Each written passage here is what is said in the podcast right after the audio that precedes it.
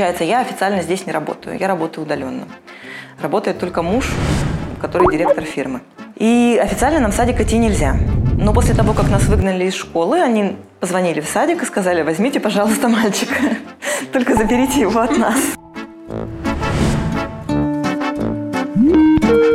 Не все лекарства зарегистрированы, некоторые возят с России. Ну, вот. Это тоже нужно понимать и учитывать. Поэтому, если это больной человек, которому требуется постоянный медицинский уход, ну, явно Черногория не тот э, э, регион, куда нужно ехать. Ли это какой-то сговор здесь, то ли с чем это связано, я не знаю, но данные роутеры можно купить как бы только э, в тех салонах связи, которые продают сим-карты. То есть поэтому, если, например, у вас как бы в России есть какой-то, может, там роутер как бы Huawei, там еще какой-то, который как бы позволяет сим-карту вставить, берите с собой его.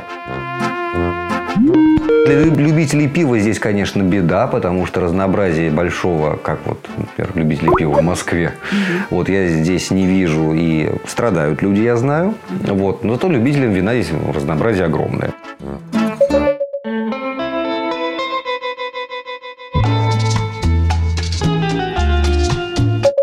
То, что касается образования, то есть, конечно, как бы есть детские сады. Вот детские сады здесь немножечко другие, то есть они как бы абсолютно не похожи на сады российские. Вот здесь принципов в Черногории очень любят детей, обожают. А, их а, целуют, с ними обнимаются воспитатели. То есть, конечно, такого в России нет, понятное дело, здесь немножечко по-другому.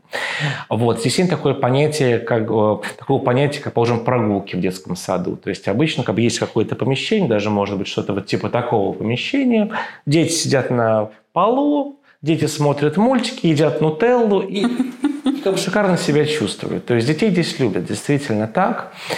А вот, если говорить про школу, то есть как черногорская школа, начинается с 6 лет, вот, конечно, то есть э, уроков там немного сначала, это получается как 3-4 урока в день, то есть, по сути, это такой садик. Они там рисуют, они там какие-то решают кроссфорды, какие-то задачи, как бы учатся читать, писать, как бы и так далее.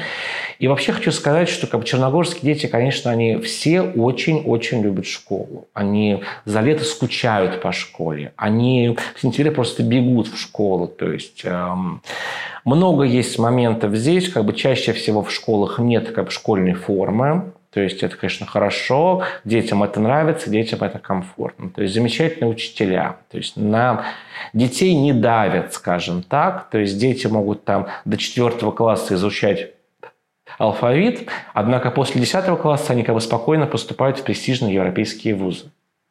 Вот. Как это работает, да? Потому что потихонечку изучение английского, изучение итальянского языка у них есть, то есть потихоньку, потихоньку все как бы приходит к каким-то определенным задачам. Расскажите, пожалуйста, про систему образования. Удалось ли с ней познакомиться, отдать ребенка в школу? Ну, у нас двое детей, но старший уже взрослый, он с нами не живет, он живет в Чехии, а младшему 6 лет исполнилось в августе.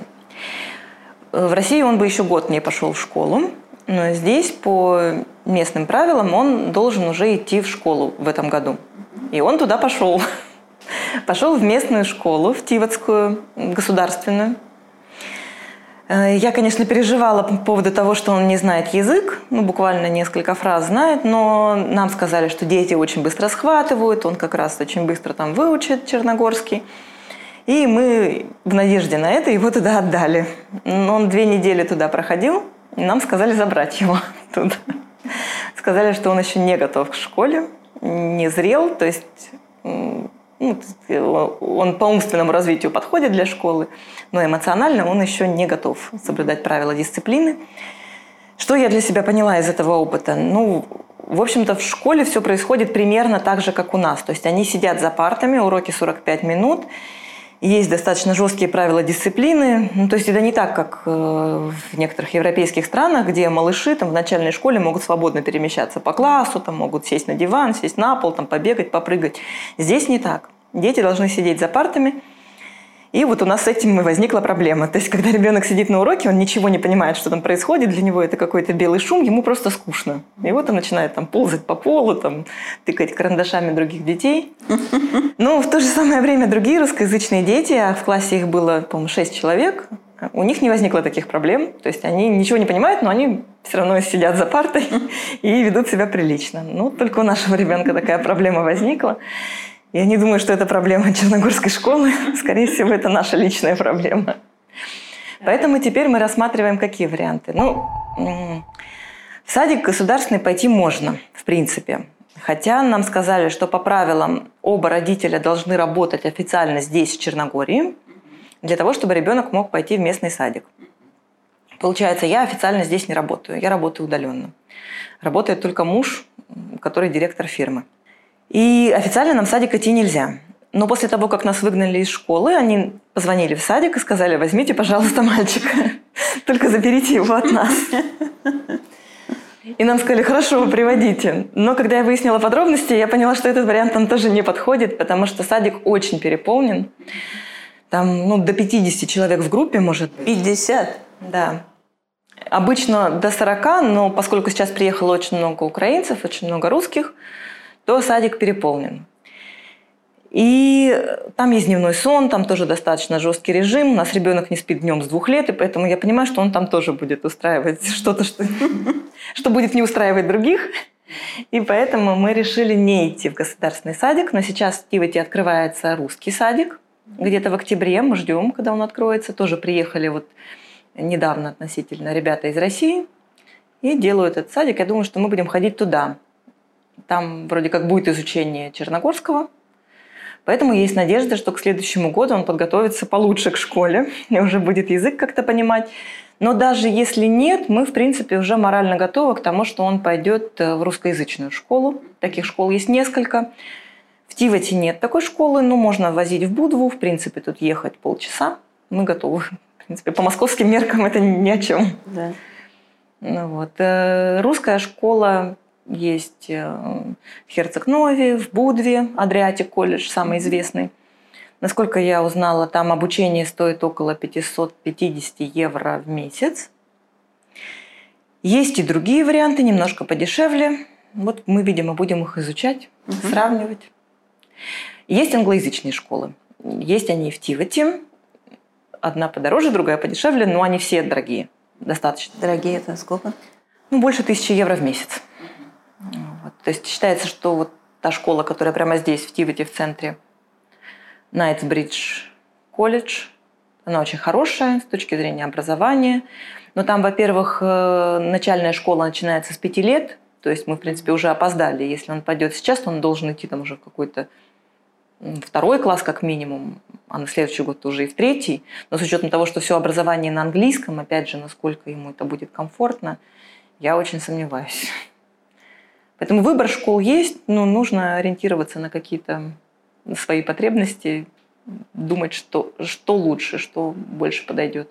Если говорить о тех русскоязычных детях, которые приезжают вместе со своими родителями сейчас, первый вариант как бы для этих родителей а, перевести ребенка на семейное обучение. То есть, что в итоге получается? Что как бы семейно, онлайн, как бы удаленно ребенок учится еще в России. Угу. Здесь он идет как в черногорскую школу. То есть, в итоге, в принципе, если так как подгадать по сроку, по времени, по экзамену, в принципе, есть возможность получить а, два аттестата, получается, что как бы черногорский, что российский. Это возможно сделать так. А, есть, в принципе, а, две такие у нас здесь школы, как бы школы, которые основали именно русские мигранты, то есть которые работают как по русской программе, так и по черногорской программе разом. То есть изучается как черногорская программа, так и русская. И они, по сути, как бы имеют такие определенные возможности а, присоединять ребенка к школе в России. Все мы понимаем, что это не особо легально. Потому что как бы школа делается по какой-то временной регистрации ребенка. Понятное дело, многие уже выписались, приехали сюда, жилья в России не имеют. Угу. Однако вариант такой есть. Это не дешево, угу. вот, но... То есть это не оформляется не как экстернат, а как прям как будто он физически да, там присутствует. Да, он есть в школьном, в классном журнале и так далее. То есть я не знаю, как, как они это делают, но как бы это стоит больших денег, но это как бы делать возможно. Вопрос в том, как бы надо ли это. Угу. Нужно ли это российское образование, как бы если черногорское, в принципе, достаточно хорошо в мире признается. Вот, в принципе, хочется дополнить то, что у нас здесь международный образовательный центр, и все, то есть как бы школьные предметы в формате онлайн, то есть есть репетиторы по ним. То есть, если, например, а, вы ребенка в России, то есть переводите на домашнее семейное обучение, вот, понятное дело, как бы, что педагоги из России как бы не будут как бы часто объяснять что вашему ребенку, да, то есть как бы что-то рассказывать. Просто тему дали, дальше какой-то экзамен, тест, как бы и так далее. Для того, чтобы объяснить материал, конечно, как бы есть педагоги-репетитор. То есть это уже можно сделать.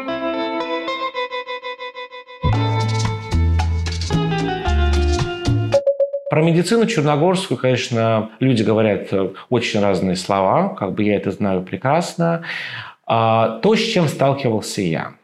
А прошлый год э, сюда ко мне приезжает кажется, приятель, и он как бы э, только планировал Боровок делать, да, как бы только-только планировал, и резко заболевает ковидом здесь. Это лето прошлого года. Температура больше 40, у человека просто кружится голова, понятное дело, как бы беру его, идем как бы в дом здравия. То есть как бы вызывать скорую здесь это немножечко не, не про Черногорию, скажем так. Вот здесь мы ходим пешком, либо вызываем такси. То есть, ну, такая особенность есть. Ладно, приходим в дом здравия. Осмотрели, бесплатно сделали быстрый тест. Угу. Подтвердили ковид. Тут же увели э, в палату Тут же поставили капельницу, дали какие-то таблетки. Подчеркну, боровка у человека нет, страховки у человека нет. Угу. Домой выдают две огромных коробки таблетки, капельницы, уколы, две огромных коробки. Как бы я их тащил, ему помогал, разумеется. Вот. Две недели, каждый день, каждое утро приходила медсестра, ставила капельницу. Вот. И это все было бесплатно это в все было бесплатно. Ни копейки, ни копейки абсолютно человека не взяли. Вопрос, где бы еще такая медицина была бы? Вот. Если в России кому-то дают вы думаете, это связано именно с ситуацией ковида? Возможно. Возможно, как бы связано с этим. Но в любом случае, как бы очень такое как бы добродушное отношение медицинского персонала. Со здравоохранением как-то пересекались? Пересекались. Пересекались. Вот. Но со здравоохранением э, здесь очень серьезные точки роста. Я занимаюсь фармацевтикой, да. Угу. Основной бизнес я лечу людей с онкологией, вирусными гепатитами и ВИЧ-инфекцией. Вот, да, то есть мы э, занимаемся доставкой очень редких препаратов, которых ну, тяжело достать в России и СНГ. Вот, большинство там препаратов, например, не зарегистрированы или зарегистрированы только оригиналы, которые стоят миллионы. Да, мы поставляем дженерики.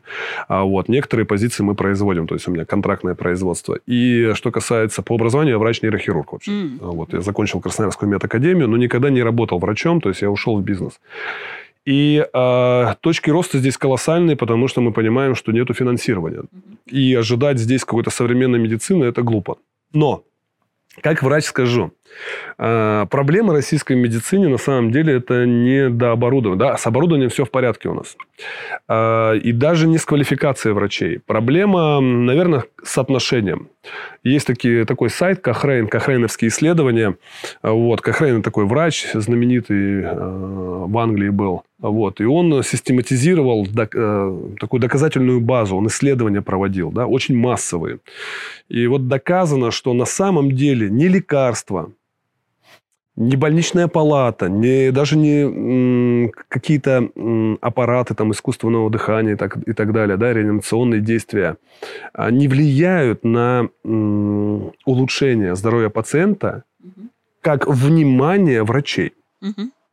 Вот. И это сто процентов. А вот когда вы приходите, я жил на Красной Поляне, У нас была просто потрясающая больница, как пятизвездочный отель, и моей супруге стало плохо, и она пришла к гинекологу. А, это Красная Поляна, это не Подмосковье, это не какой-то регион, понимаем, да? То есть там не живут обычные люди на Красной mm-hmm. Поляне. Ну, как обычно, я имею в виду, ну, низ, э, с низким достатком люди, да? То есть отношения должны быть соответствующие. А, вот, они должны это понимать, врачи, да? И она ей говорит, ну, не сильно же болит. А у нее мурашки по коже, у нее дикие спазмы. Это не ко мне, это гастроэнтерологу. Она даже ее осматривать не стала. Здесь другая, просто обратная процессия. И ребенок начал плакать, да, ну я жену называю ребенком. И дитя начало плакать, она у меня маленькая, метр пятьдесят, она начинает плакать, потому что ей просто не уделили время. И здесь была одна обратная ситуация. Мы ехали с Жабляка, а, ночевали в Калашине, и у нее с, э, по дороге с Калашина уже в Подгорицу случился дикий криз головной боли. Угу. Она просто кричала. Это было ужасно. А вот э, даже я, ну, насколько я хладнокровный и циничный, я испугался. И мы приехали. Это было Рождество, 7 января. Понимаете, да? В больнице в России приехать 7 января. И э, я не говорю, что все больницы у нас такие меркантильные, но все-таки в основу своей. Вот мы приехали в больницу, вокруг нее бегали, спрашивали, разговаривали, даже языковой барьер не, не, не сделали капельницу. То есть человек настолько выдохнул только благодаря тому, что просто уделили внимание. На самом деле это вполне достаточно. Поэтому с вниманием здесь все в порядке. А в баре я тоже был в свое время, вот там перед вылетом, как раз перед операцией у меня были проблемы, я был здесь. То же самое. Ровное, спокойное отношение, без нервотрепки, без унижения, без оскорбления. А это же очень важно. А вот. А если столкнуться, например, с какими-то операционными серьезными действиями, только Белград. Здесь провести какие-то а, сложные исследования, МРТ-исследования контрастные. Можно в Подгорице есть клиника одна, и в Которе есть МРТ. Но проблема, как и в России здесь, я бы, наверное, посмотрел на тех, кто расшифровывает. Да, Потому что на самом деле квалификация расшифровки МРТ от этого зависит там, 95% успеха.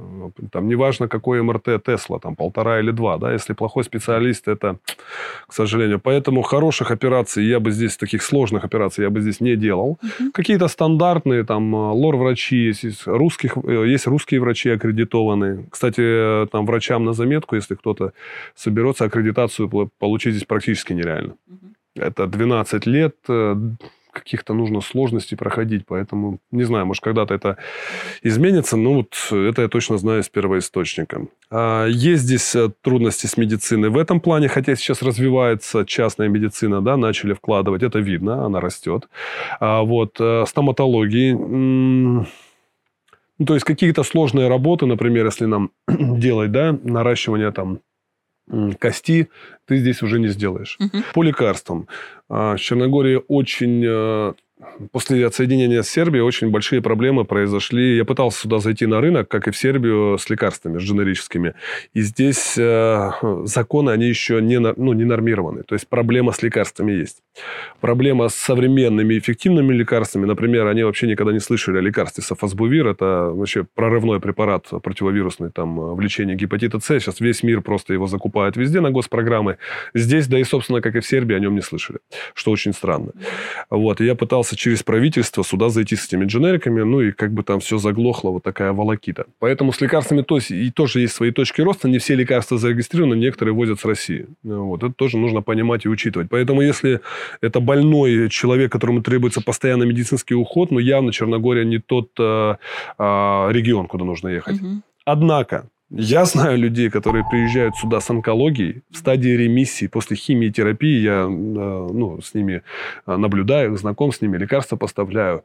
И они идут на поправку и чувствуют себя десятки раз лучше, чем находясь в платных, дорогущих клиниках того же Израиля. А, все-таки экология, и климат, и качество продуктов, и, наверное, энергетическое поле, оно способствует выздоровлению, потому что ну, невероятная природа, невероятный климат, ну и воздух, да, где мы находимся. Поэтому как-то так о медицине, если.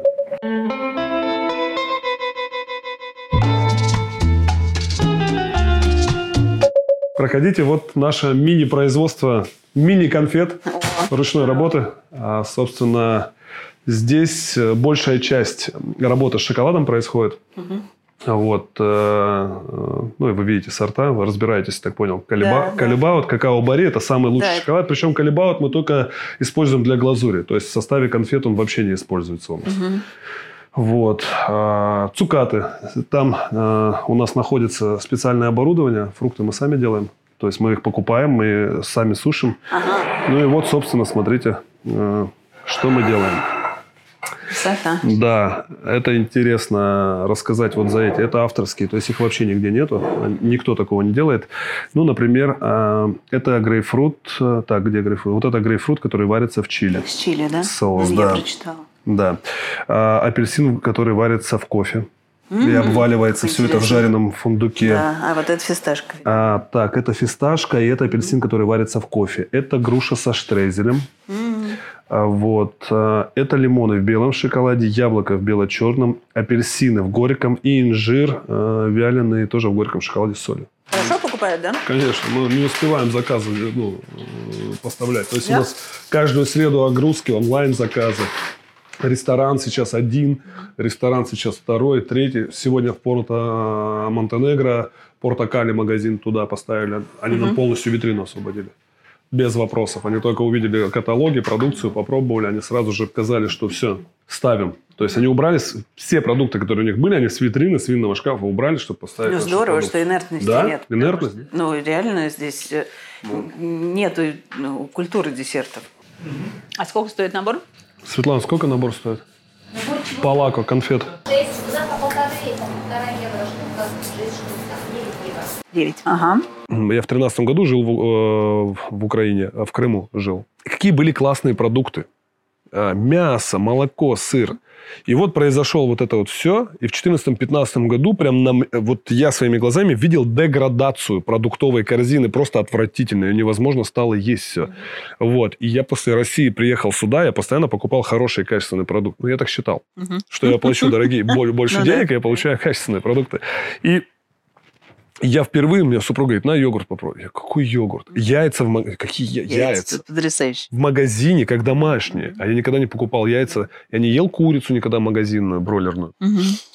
А невероятного качества продукты в магазине. Вот. И это не Германия. Это Черногория. А вот, это тоже нужно понимать.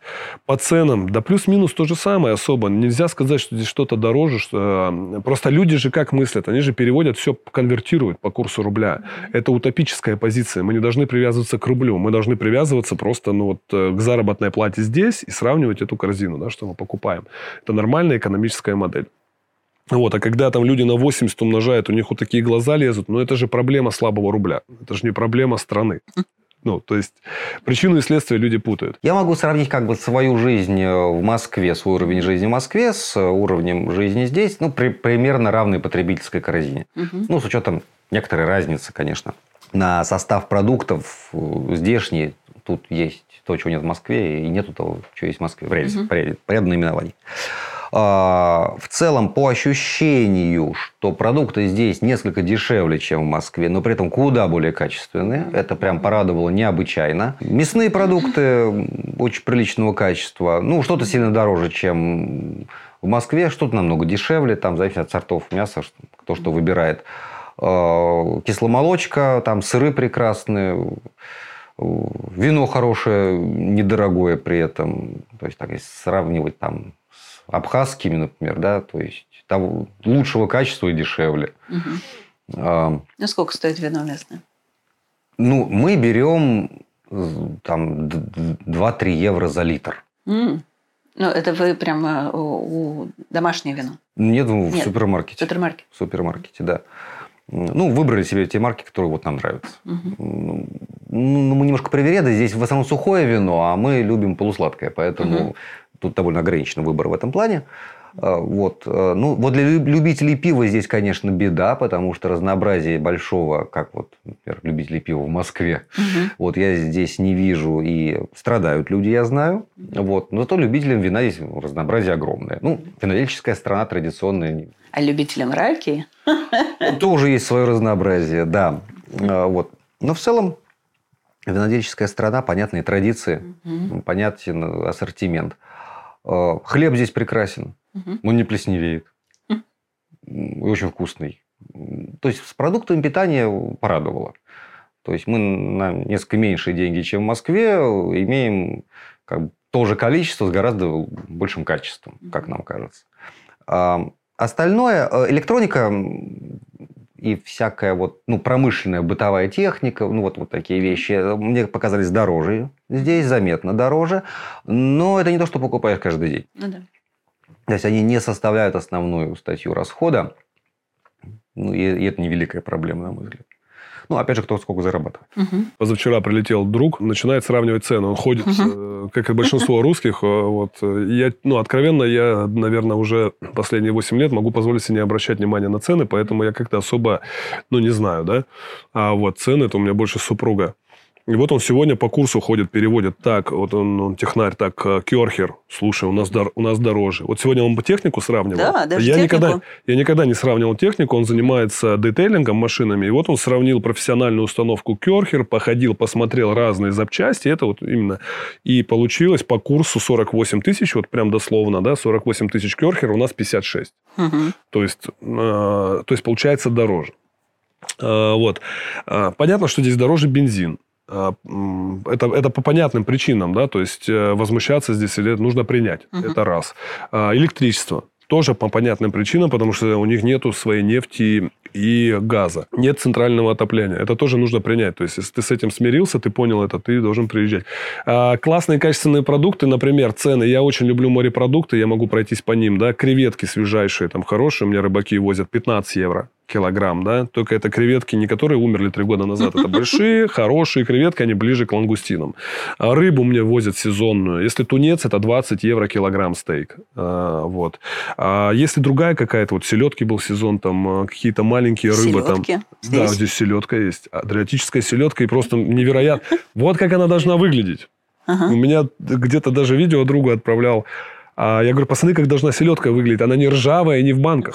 И мы смеялись прям такие. Она не Я ржавая. всегда была уверена, что селедка это холодное море. Нет, здесь, Нет? да. Ну, это мы должны понимать, род селедки, но она прям один в один. И она, мы солили ее, она вот в один в один, только она вкуснее. Ну, она свежая. 10 евро рыба, в принципе, плюс-минус средний чек рыбы – это 10 евро. А вот, то есть мы на морепродуктах плотно сидим, да. Есть проблемы с фруктами. Нужно понимать, что страна не фруктовая, она горная. Здесь фрукты как таковые, ну, кроме инжира, наверное, Мандарины, мандарины, да. А, арбузы. арбузы, ну, это уже, наверное, все-таки Греция, Албания, нет? Нет, Ульцин. Бахчу не видел. Уль- Ульцин, да? Да, Ульцин Не знал, видите? поставляет арбузы во всю А. Черногорию. Ну, достаточно вкусные арбузы, Да. кстати. Потому что у нас э, тенденция какая-то за последние 10 лет были а- архан... астраханские же, да, были раньше? Да, да. И, видимо, сорт вывели, и какие-то стали, ну, не очень вку- не, невкусные вообще Мне стали. кажется, нитраты просто они там Возможно, да. залили м, химией. Торопятся, торопятся, нужно же больше выжить. Вот. Поэтому рассчитывать на тропические фрукты не стоит. Э, Нормального манго мы не нашли. Это могу сразу сказать, потому что... Но это экзотика. Да, это экзотика, здесь его нету. Вот. э, за- Авокадо тоже вот у вас Авокадо, лежит, а да. на самом деле не черногорская история. Да, не черногорская история. Вот. Зато невероятного качества мяса. Я никогда не ел свинину. Я впервые начал свинину здесь есть. Впервые я в жизни я понял, что такое свинина, она может быть вкусной. Вот. Я уже за говядину, баранину не говорю. Козлятина невероятно вкусная, да. Север. Это белые грибы. Я никогда не думал. В Сибири э, прожил большую часть. Я вырос в Красноярске. Вот. И никогда не думал, что белые грибы меня удивят. Черника, белые грибы, форель в реках. Я просто с ума сошел. Когда я поймал вот такую форель, я просто говорю, вау, я не видел никогда форели в такого крупного размера. Поэтому продукты классного качества, по цене они приемлемые. В принципе, если ну, там не покупать слишком, э, ну, я не знаю, кто как, у нас где-то уходит, наверное, тысячи две евро на продукты. Это с ресторанами, наверное, все. Но мы прям ничем себе не отказываем. Друз- с друзьями, с сотрудниками, это вот прям максимально. Я думаю, что, в принципе, семья вот из трех-четырех человек, которые не будут шиковать, э, тысяча евро, наверное, на продукты. Два и ребенок. Тысяча евро вполне можно... Чисто продукты. Вот чтобы ни в чем себе не отказывать комфортно. А, Вот. Ну, вот я так вижу это.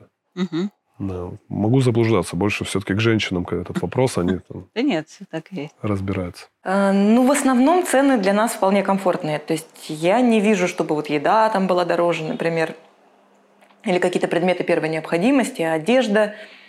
Проблема скорее в другом, что много привычных вещей, каких-то совершенно для нас обычных, здесь купить нельзя. Их просто нет. Ну, например, я не могу купить те контактные линзы, к которым я привыкла.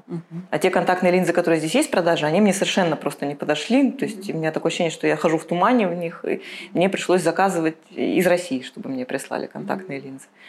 Лекарств там многих нет в продаже. И за ними нужно ехать в Боснию, например, чтобы купить. А по ценам, ну, я так поняла, что достаточно высокие цены на технику. Мы сильно дорогого пока ничего не покупали. Ну, вот мы хотели купить, например, проектор в коворкинг, но оказалось, что дешевле, чем за тысячу евро, вот его купить сложно. Может быть, нужно съездить куда-то в Сербию, опять же, там, в Боснию посмотреть, поискать там, но все говорят, что здесь цены на технику немного выше, чем в соседних странах. Я скажу честно, я не проводила анализ по конкретным продуктам. У меня просто в целом есть понимание, что мы тратим на еду не больше, чем мы тратили в России. Ну, просто вот общая закупка. Но я не сопоставляла по позициям, что дешевле, что дороже. Мне кажется внутренне, что все примерно так же.